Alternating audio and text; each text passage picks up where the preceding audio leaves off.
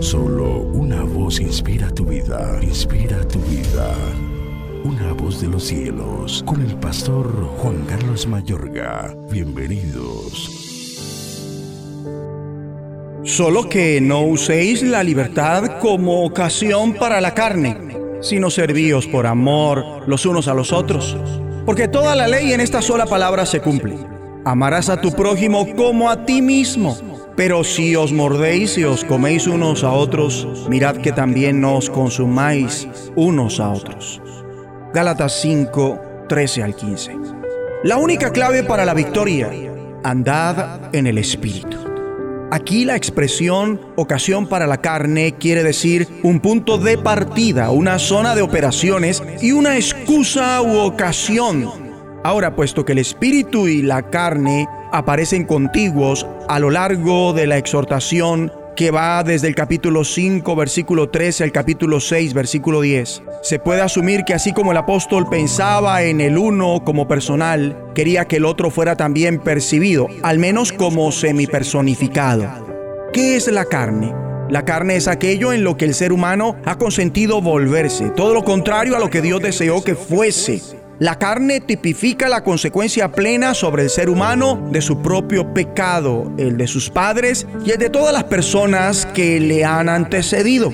La carne es la naturaleza humana debilitada, viciada, contaminada por el pecado. La carne es la naturaleza del ser humano que no tiene a Jesucristo y a su espíritu. Hablando del cristiano, el creyente tiene la opción de elegir entre emplear su libertad en Cristo como ocasión para la carne o para responder al Espíritu. La directriz apostólica al respecto es, andad en el Espíritu y no satisfagáis los deseos de la carne. El mandamiento es, andad en el Espíritu. Aunque está sin duda relacionado con los versículos que oímos al inicio, la exhortación al amor fraternal igualmente incluye lo que viene a continuación el versículo 15 quizás expresa que la iglesia de los Gálatas estaba seriamente dividida. De hecho, el carácter de la epístola muestra a una iglesia en disputa por motivo de los legalizantes, posiblemente judíos cristianos celosos de la ley mosaica. Las presiones debieron ser graves entre los creyentes como lo son en muchas iglesias en este tiempo. En consecuencia, el apóstol les dice cómo vivir el amor fraternal que Dios desea que haya entre ellos. Dicho amor viene, manifiesta el apóstol, de andar en el Espíritu.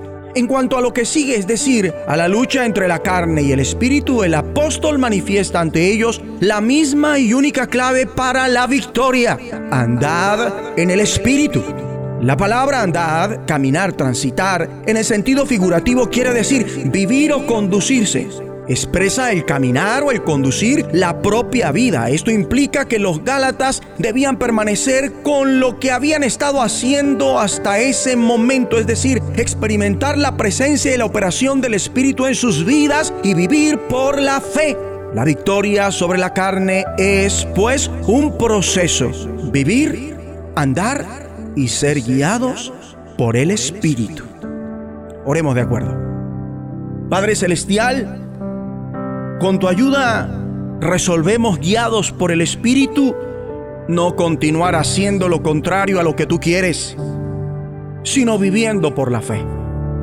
Renunciamos a seguir bajo el dominio de la consecuencia de nuestro propio pecado, el de nuestros padres y el de todas las personas que nos han antecedido y resolvemos vivir, andar y ser guiados por el Espíritu.